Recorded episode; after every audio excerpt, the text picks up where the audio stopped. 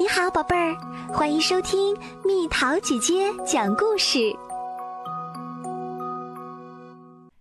隐形男孩儿，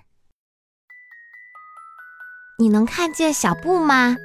他可是个隐形男孩哦，就连查老师也很少在自己的班级上注意到他。他忙着应付阿森和菲菲，都忙不过来了。阿森的问题是嗓门太大，查老师管那叫音量控制问题。阿森说起话来就好像在房间里装了一个大喇叭，而菲菲一有什么不如意，就马上又哭又闹。阿森和菲菲不管到哪儿都引人注目，小布却不是这样。课间休息的铃声响起，米米和阿杰轮流来选和自己一起踢球的队友。最会玩游戏的小伙伴，第一轮就被选走了。接着，这些小伙伴又选了自己最好的朋友，这些朋友又选走了自己的朋友，只有小布留了下来。眼巴巴地等着别人来选他。阿杰往小布的那个方向只瞅了一眼，就很快地回过头对小伙伴们说：“我们两个队的队员都已经够数了，现在就去玩球吧。”吃课间餐的时间，麦子和他的朋友们一起谈论着自己生日派对上的事儿。在水池上荡秋千真好玩。阿杰说：“是呀，水上滑板也不错。”娜娜说：“那次水上派对简直太棒啦！真高兴你们每一个人都玩的那么开心。”麦子说：“不过这每一个人里面并没有小布，他根本没能参加那次派对。”到了自由活动的时间。其他的孩子都去下棋和看书了，而小布就坐在他的桌子前面，做着自己最喜欢做的事情：画高高的房子，还有房顶上的喷火龙；画星际战争中遇险的外星人；画贪婪的海盗去挖大宝藏；画有超能力的超人英雄，想交多少朋友就能有多少。星期一的早上，查老师给班上带来一个新同学，小佳。小布对他露出腼腆的笑脸，其他的小伙伴们则偷偷打量着小佳，想知道他是不是有趣儿的家伙，够不够格做自己的朋友。他们一时半会儿还拿不定主意。吃午饭的时候。麦子和阿杰看见小佳用筷子在吃着什么，那是什么呀？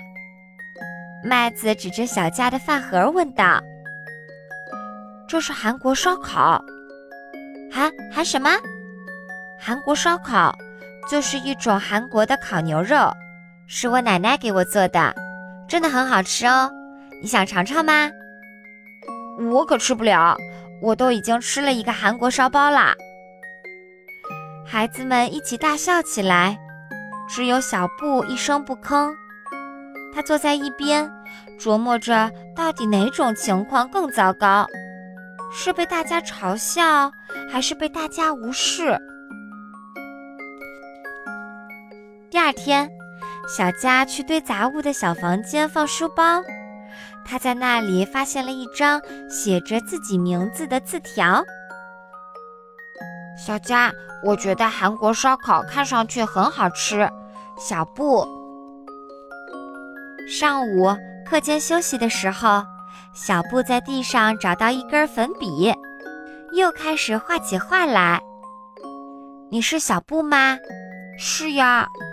谢谢字条。嘿，小佳。小爱在绳球场上喊道：“轮到你来玩啦！”不好意思，我得走啦。小佳说：“不过你的画可真不赖啊。”上课的时候，查老师让孩子们两个或是三个结为一组，一起完成一个特别的作业。课堂上的小伙伴们穿来穿去的找朋友，小布则转过脸来看着小佳。我已经和小佳一组啦，小爱说：“你去找别的同学吧。”小布低下头盯着地板。好想画一个深深的洞，一头扎下去。查老师说我们可以三个人一组的，现在我们只有两个人。小爱，就让小布和我们一组吧。好吧，那就这样吧。查老师开始给大家布置作业了。你们的作业就是仔细看看这张图，然后一起合作。把你们看到的故事写下来，开动想象力，写着玩吧。哇哦，好酷的作业！小爱说：“你觉得那个房子里面会住着什么样的人啊？”不知道，不过我打赌，小布可以把这些人画出来。让我们来写故事吧。小佳说。小布笑了。拿出他的幸运画笔，一个现编的离奇曲折的故事就这样开始啦。你好，我是讲故事的人。要是你奇怪为什么会是一个海盗来讲这个故事，那就听我说。这个故事的主角并不是我。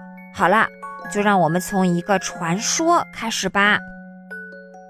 转眼又到了午饭时间。这是一天当中小布最不喜欢的时刻，在这漫长的二十分钟里，几乎每分钟都充满了朋友们的欢声笑语，但没有一个朋友是他的。小布，忽然他听到有人在叫他的名字：“嘿，小布，快来这边！”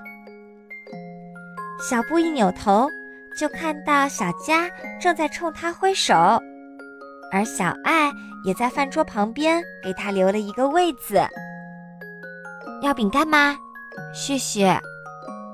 也许奇迹真的发生了，小布已经不再是一个隐形男孩喽。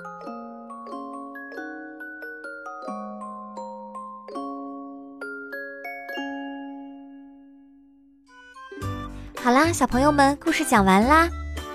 为什么说小布是个隐形男孩？如果你的学校里也有一个隐形男孩或一个隐形女孩，你愿意和他交朋友吗？留言告诉蜜桃姐姐哦。好了，宝贝儿，故事讲完啦。你可以在公众号搜索“蜜桃姐姐”，或者在微信里搜索“蜜桃五八五”，找到告诉我你想听的故事哦。